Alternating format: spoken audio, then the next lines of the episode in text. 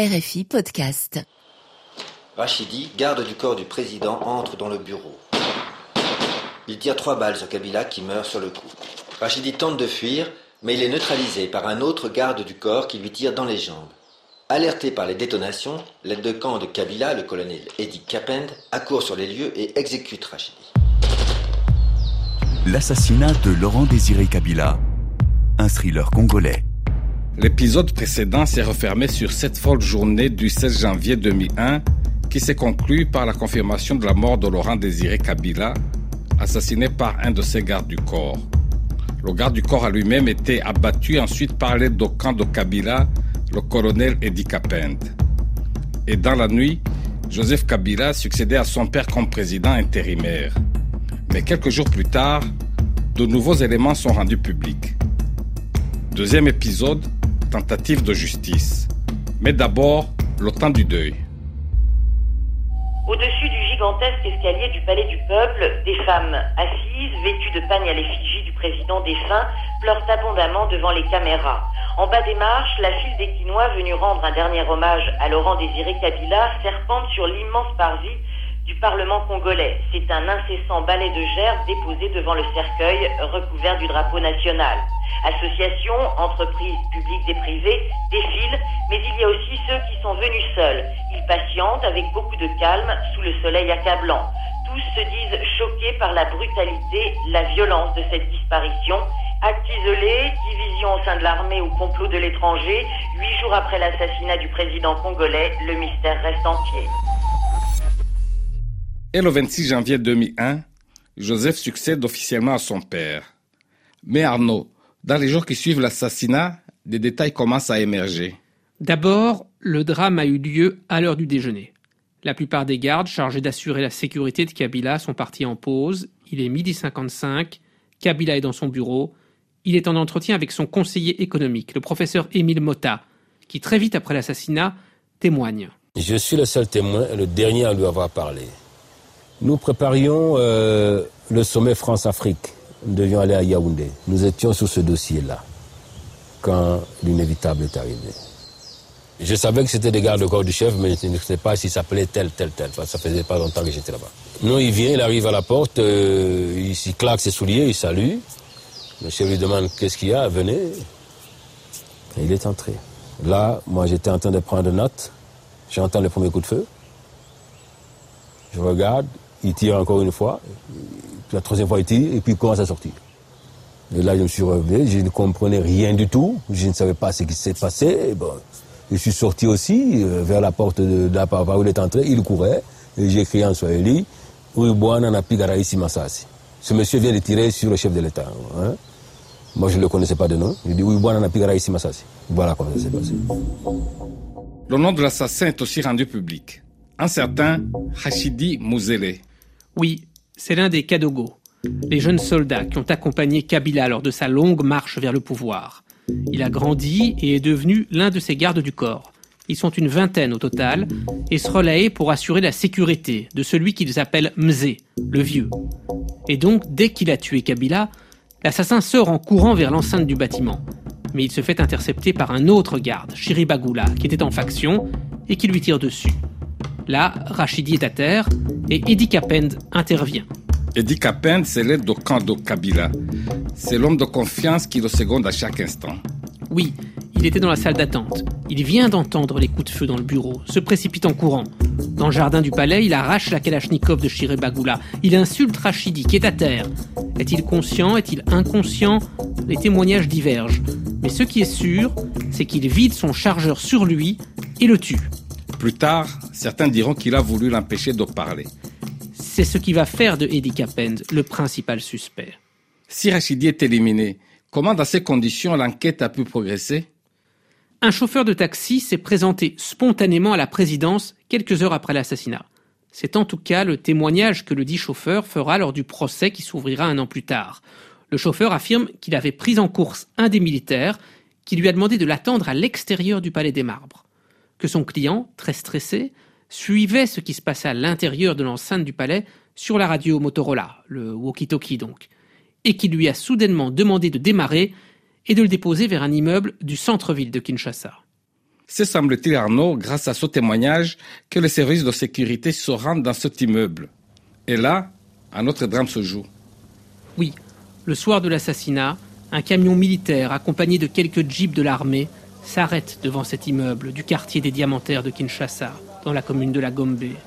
Les militaires rentrent dans l'immeuble où vivent plusieurs familles libanaises. D'après les soldats, les Libanais font la fête. Les militaires sont foudrage. Ils recherchent un certain Bilal héritier Bakri, un homme d'affaires de Kinshasa, issu de cette famille de diamantaires libanais, qui a noué des relations avec les gardes du corps. Les militaires hurlent, fouillent. Mais héritier est introuvable. Ils demandent qu'on l'appelle, impossible de le joindre. Ses parents disent qu'il a traversé le fleuve pour passer à Brazzaville, la capitale de la République du Congo. Furieux, les militaires embarquent à sa place 11 jeunes hommes qui se trouvaient là, parmi lesquels son propre frère et l'un de ses cousins directs. L'un de ses cousins, qui s'appelle Bilal lui aussi, raconte. La façon qu'ils sont venus prendre, c'est bizarre parce que celui qui habitait au premier étage, il nous a dit, ils les ont mis dans les camions, ils ont commencé à fouiller dans les camions déjà. Si au moins ils avaient juste interrogé, moi j'allais accepter le doute de tout ce qu'ils font dire. Ils n'ont même pas interrogé, c'est incroyable. De toute façon, déjà avec, avec leur camion, pour quitter la ville pour arriver à Antsele, là où, là où les ont tués, il faut au moins deux heures pour le camion pour qu'il arrive là-bas. Mm. Tu vois, donc ils les ont pris, ils les ont pris là-bas, papa, ils les ont tués sur le mur, parce que tout c'était par derrière, quand tu vois. ils ont mis tout le monde au mur, après ils ont tué. Les services ne s'arrêtent pas là. Les arrestations sont multipliées. Le soir même, c'est toute la garde rapprochée de Laurent Désiré Kabila. Ils sont une vingtaine qui est mise aux arrêts. Il y a ceux qui travaillent sur place, mais aussi ceux qu'on a retrouvés chez eux. Parmi eux, Georges Mirindi, un collègue de Rachidi, l'assassin. Ils avaient été recrutés ensemble, avaient partagé une même maison avec certains des autres gardes du corps et étaient restés très liés. Tous ces gardes sont incarcérés à GLM, une prison secrète sur le bord du fleuve. Dans les semaines qui suivent l'assassinat, on assiste à une véritable purge au sein des services de sécurité. Exactement. Le pouvoir panique. Certains des gardes du corps sont arrêtés avec leurs femmes, il y a même des bébés. Certains sont détenus au sous-sol, d'autres à l'étage. Il faut nourrir ces gens. Les services n'ont pas d'argent, ne sont pas organisés. Les cachots sont pleins à craquer. Et là, les services tentent de leur arracher des aveux. Les tortures sont terribles. Pour leur soutirer des aveux, les services de sécurité électrocutent les suspects, particulièrement leurs parties intimes. Des dizaines de suspects sont entassés dans les cachots et d'autres continuent à être acheminés. Pour comprendre ce qui se passe, il faut revenir aux origines de Mzé Kabila. Il a ses racines au Katanga, dans le sud du pays, mais ses propres troupes viennent essentiellement du Kivu, la province de l'Est du Congo qu'il a traversée lors de sa conquête du pouvoir. L'assassin étant originaire du Kivu, les Katangais reprennent le régime en main et lancent une véritable chasse à l'homme contre les Kivusiens qui évoluaient dans l'entourage de Mzé. C'est le cas pour Antoine Voumilia, un officier de renseignement de la présidence. On ne sait pas retrouver les commanditaires. Alors, pour expliquer à la population qu'on a attrapé ceux qui ont tué les chefs de l'État, qu'on a attrapé les commanditaires, il fallait créer une théorie du complot autour de ce garde du corps. Comme il était du Kivu, on a grossi la chose. On va élargir le cercle autour de cette personne et on va aller jusqu'aux autres gardes rapprochés qui sont originaires du Kivu le cercle va s'élargir encore davantage jusque vers les, personnes qui travaillent dans l'administration, dans le renseignement, dans l'armée autour de Laurent Désiré Kabila. On se retrouve dans un procès où c'est les Katangais qui accusent les Kivusiens d'avoir assassiné le président parce qu'ils veulent conserver le pouvoir. J'ai été amené à ce procès par celui qui était mon chef direct dans le service, qui était Katangé, et qui m'a présenté là-bas pour des questions d'un rapport que je n'aurais pas présenté, mais que moi j'ai présenté, et ça n'avait rien, absolument rien à voir avec les événements qui ont conduit euh, Laurent Désiré Kabila à être assassiné. Et lorsque Joseph Kabila prête serment, le 26 janvier 2001, il promet de ramener la paix au pays et de le conduire vers des élections. Notre population doit rester calme et l'on fera tout pour que les élections soient effectivement organisées.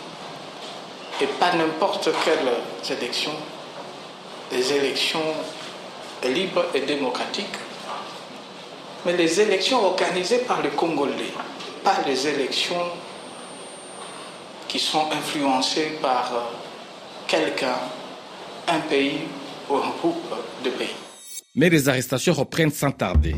Oui, une commission d'enquête dite internationale est mise en place. Elle est composée des alliés du régime Kabila et dirigée par un général zimbabwéen. Ils arrêtent à tour de bras. L'entourage de Kabila père est particulièrement visé. Même Nelly, sa fidèle secrétaire, et Annie, qui remplissait des fonctions, disons, de proximité, sont arrêtés. Les arrestations sont aussi menées au-delà des frontières. Un autre suspect intéressant est le major Bora. C'est un ancien de la division spéciale présidentielle de Mobutu, mais il est originaire de l'Est du Congo, comme les gardes. Il a de l'argent et des contacts. C'est lui qui a mis les gardes en relation avec Bilal Héritier Bakri, le Libanais. Il n'est pas présent au moment de l'assassinat, mais il joue de malchance. Quelques jours après, il se trouve sur un vol de la Cameroon Airlines qui fait une escale imprévue à Kinshasa. Il est reconnu par un journaliste auquel il a semble-t-il fait des confidences. Il est débarqué et envoyé à la prison secrète de GLM, où il retrouve tous les autres. Par ailleurs, les nouvelles autorités prennent aussi contact avec le Congo-Brazzaville, et 19 agents des renseignements originaires du Kivu, qui avaient fui Kinshasa plusieurs mois avant l'assassinat, sont transférés de nuit et livrés pieds et poings liés par Brazzaville au pouvoir de Kinshasa. Mais l'aide au camp de Kabila père, le colonel Edi Kapend, lui qui a exécuté l'assassin, lui qui s'est ensuite rendu à la télévision nationale pour annoncer la fermeture des frontières et ordonner aux militaires de rester calmes. Que devient-il? La Commission internationale veut l'entendre. Idem pour ceux qui ont arrêté et exécuté les Libanais. Tous ceux qui avaient participé au sauvetage du régime après l'assassinat et assuré la transition vers Joseph Kabila sont alors arrêtés, à commencer par Eddie Capend. Idem enfin pour ceux qui ont initié les premières enquêtes et commencé à auditionner des suspects immédiatement après l'assassinat. La Commission internationale veut entendre tout le monde. Mais dans le même temps, fin février 2001, une première évasion a lieu. Des suspects importants Peut-être les plus importants. Bora, l'homme qui a des contacts dans l'est du Congo occupé par les rebelles et dans le milieu libanais. Georges Mirindi, l'ami de l'assassin, celui qui, selon le témoignage du chauffeur, est soupçonné d'avoir attendu à l'extérieur du Palais des Marbres au moment de l'assassinat, et deux autres gardes, prennent la poudre d'escampette. Antoine Voumilia était dans la même cellule que Georges Mirindi lorsqu'il s'est évadé de la prison secrète. Une nuit, vers 3 heures du matin, Kassongo, Chap comme on l'appelait, qui était directeur de renseignement, il est entré dans le cachot. Nous nous savions, bon, qu'il est venu comme d'habitude pour torturer, interroger. Mais il dit ce jour-là, bon, je vais appeler trois noms. Il appelle trois noms. Le major Bora.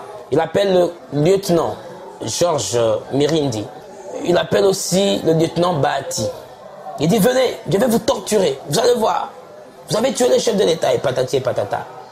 Et à ce qui me semble, Bora était déjà prêt, savait qu'il allait partir parce qu'il était bien habillé avec un pantalon jeans, une chemise au-dessus. Et quand on l'a appelé, je l'ai vu mettre une salopette au-dessus et prendre une petite Bible glissée dans la poche euh, derrière de son pantalon. Ils sont sortis de leur cellule. La porte a été ouverte. Ils sont allés derrière la porte. Et nous nous sommes précipités tout près de la porte parce qu'il y avait des, des, petits trous de serrure pour voir un peu qu'est-ce qui se passait. Et ils parlaient. Alors, quand le directeur euh, de renseignement, euh, Chap Chap, euh, Salomon s'est rendu compte que nous étions en train de, de, de regarder, à travers le, les petits trous, il a dévissé l'ampoule, une ampoule qui se trouvait tout près de lui, il a fait noir et nous ne pouvions plus rien voir. Et le matin, on nous dira que bon, voilà, ils se sont évadés. Tous les autres détenus sont alors transférés au centre pénitentiaire et de rééducation de Kinshasa, le CPRK, la fameuse prison de Makala. C'est une prison où règne un brouhaha incessant. Et pour cause, c'est une ville dans la ville. 10 000 détenus entassés dans une dizaine de bâtiments. Les allées et venues au sein de la prison sont contrôlées par un groupe de prisonniers qu'on appelle le comité d'encadrement, une sorte de gang qui fait la loi en prison. Ce sont des prisonniers qui surveillent d'autres prisonniers. Oui, les gardiens surveillent les accès, mais s'aventurent rarement au sein même de la prison. Ce sont les détenus qui font régner l'ordre. Mais tous les prévenus dans l'assassinat de Kabila sont parqués dans le pavillon 1. Ce sont les militaires zimbabwéens qui assurent leur surveillance. Ils ont deux mitrailleuses pointées en permanence sur le pavillon. D'ailleurs, les détenus vont surnommer leurs gardes zimbabwéens One Minute, car deux fois par jour, ils leur laissent une minute pour sortir se laver au robinet et faire leurs besoins. Les détenus n'ont pas de vêtements de rechange, rien. Ils passeront un an avec les mêmes habits. Monsieur le Président de la Cour militaire, mon général, l'audience est reprise. Commandant police d'audience Bob, masque. Un an plus tard, en mars 2002, le procès s'ouvre à Kinshasa. Le procès est public. Il a lieu dans une salle de la prison de Makala. C'est une salle polyvalente au mur décrépit. Les juges militaires siègent en tenue d'apparat. Au-dessus d'eux, une fresque représente une table de banquet couverte de victuailles, des mets auxquels les prévenus n'ont plus accès depuis longtemps. La moitié de la salle est réservée aux prévenus. Ils sont 135. Il y a Eddie Capend, celui qui a tué l'assassin. Il y a ceux qui ont arrêté et exécuté les 11 Libanais. Et des dizaines d'autres, victimes de la purge au sein des services de sécurité. Les militaires comparaissent en uniforme et les civils dans leur tenue jaune et bleue de prisonniers. Même si le procès est partiellement retransmis à la télévision nationale, des dizaines de proches se prestent à l'intérieur. Ceux qui n'y ont pas trouvé place suivent depuis l'extérieur, installés sur des bancs, derrière les barreaux qui servent de fenêtres. La salle est bondée et la chaleur étouffante. Mais la star du procès, debout, en tenue militaire, les manches retroussées sur ses bras musclés, c'est le colonel Charles Alamba, le procureur de la cour d'ordre militaire, qui a toujours été proche du camp Kabila. Pourquoi la star du procès? C'est lui qui a quasiment la parole tout le temps. Il n'instruit qu'à charge. Il fait des digressions interminables, qui ne sont jamais recadrées par les juges et qui sont toujours destinées à accabler les prévenus. L'autre personnage emblématique, bien sûr, c'est le colonel Eddie Capend. À la barre, il tente de se défendre comme il peut. En général, avec tout mes respects, je n'ai jamais tenté de prendre le. Je fais mon devoir la du chef de l'État, c'est aujourd'hui que les gens sont en train de considérer toute cette loyauté-là comme un sentiment de richesse. Mais le colonel Alamba reste inflexible. Le procès va durer près d'une année, mais il est apparemment peu suivi par la presse internationale. En effet, les choses bougent à une vitesse phénoménale sur le front politique. Joseph Kabila prend l'exact contre-pied de son père.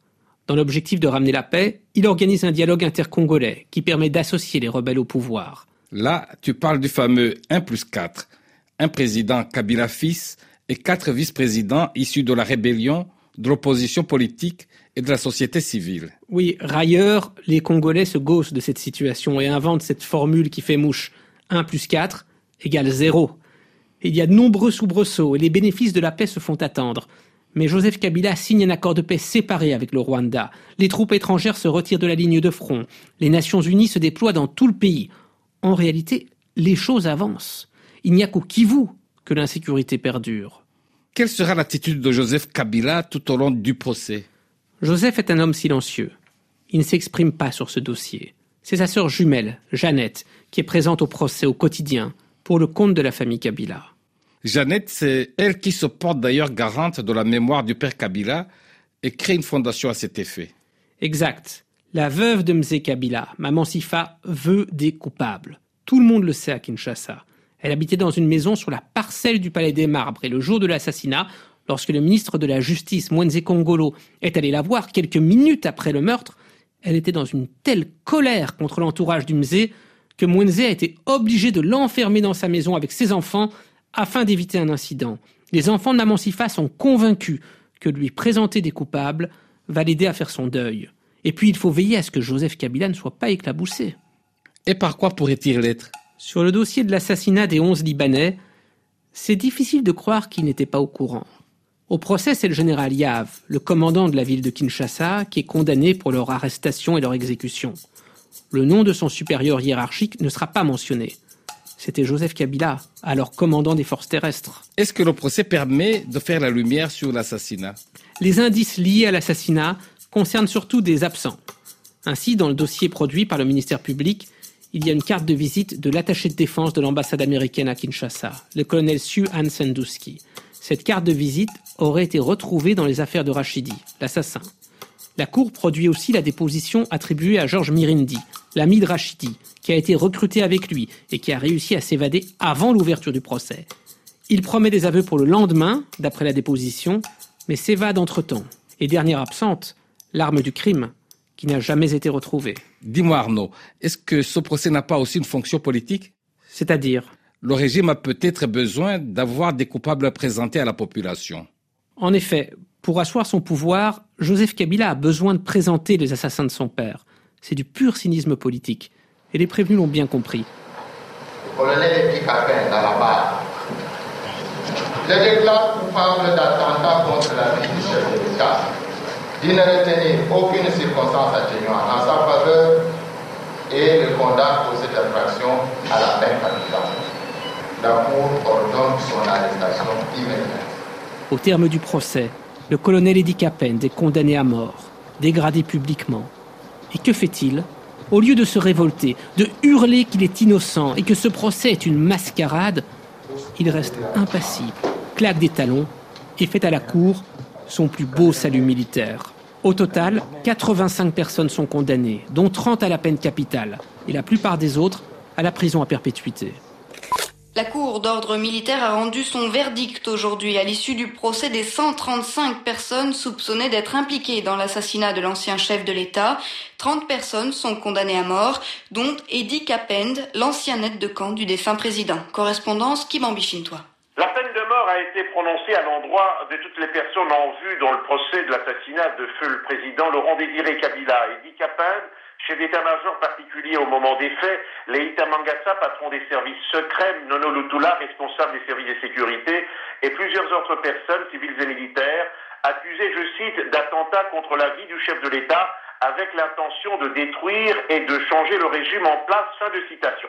Le général Yavnawej, accusé d'avoir ordonné l'assassinat des sujets damnés, s'en tire avec une servitude pénale à perpétuité. Madame Nelly, très proche collaboratrice du président, est condamnée à 20 ans et à la confiscation de tous ses biens. Aucune de la vingtaine des femmes n'a été condamnée à mort. Seul recours maintenant, la grâce présidentielle. Ibambi. Mais à la fin du procès, après avoir prononcé le verdict et avant de lever l'audience, le juge a ces mots étranges. Le procès contre l'assassinat du chef de l'État n'est pas terminé. Le juge n'est pas le seul à être insatisfait. Les avocats de la défense en sortent, eux, scandalisés. Maître Chichugui a défendu plusieurs prévenus dans ce dossier. Vous savez que j'avais défendu plus de 25 prévenus, dont les anciens agents de l'ANER et d'autres Kadogo. Et tous ces gens avaient injustement été condamnés par euh, suite tout simplement des présomptions qu'ils appartenaient au groupe Massassou. Nous, les avocats, on était régulièrement menacés. Personnellement, j'étais plusieurs fois menacé d'être arrêté si je continuais à plaider comme je le faisais, nonobstant les menaces euh, du procureur à l'amba de l'époque. Donc le procès était déséquilibré. Et ce que nous avions dit à l'époque, c'est ce qui est en train de se refaire aujourd'hui. Donc ça ne sera plus une surprise que d'ici là, nous puissions introduire une requête en révision de ce procès nous sommes vraiment persuadés que la vraie vérité apparaîtra. Ça sera l'occasion de connaître effectivement qui était le véritable assassin et rendre justice à toute la nation. Monsieur Oumili Antoine, commandant Jojo Kaliwa, la Cour condamne à une peine plus forte, soit la peine capitale. Seule mesure de clémence, les peines de mort ne seront pas appliquées. Les conditions de détention s'améliorent un peu. Les condamnés ont gardé des contacts haut placés au sein du régime, qui leur font miroiter qu'en se tenant calme et en acceptant le rôle de bouc émissaire qui leur est assigné, ils seront bientôt graciés et libérés. Mais de toute évidence, ce n'est pas ce qui se passe. Il y a de nombreuses zones d'ombre. Des témoins qui s'évadent trop facilement. L'arme du crime introuvable. De nouvelles pistes se dessinent. Quels sont les mobiles exacts de l'assassinat de Kabila Père Et surtout, qui en sont les commanditaires? Nous allons tenter d'y répondre dans l'épisode 3.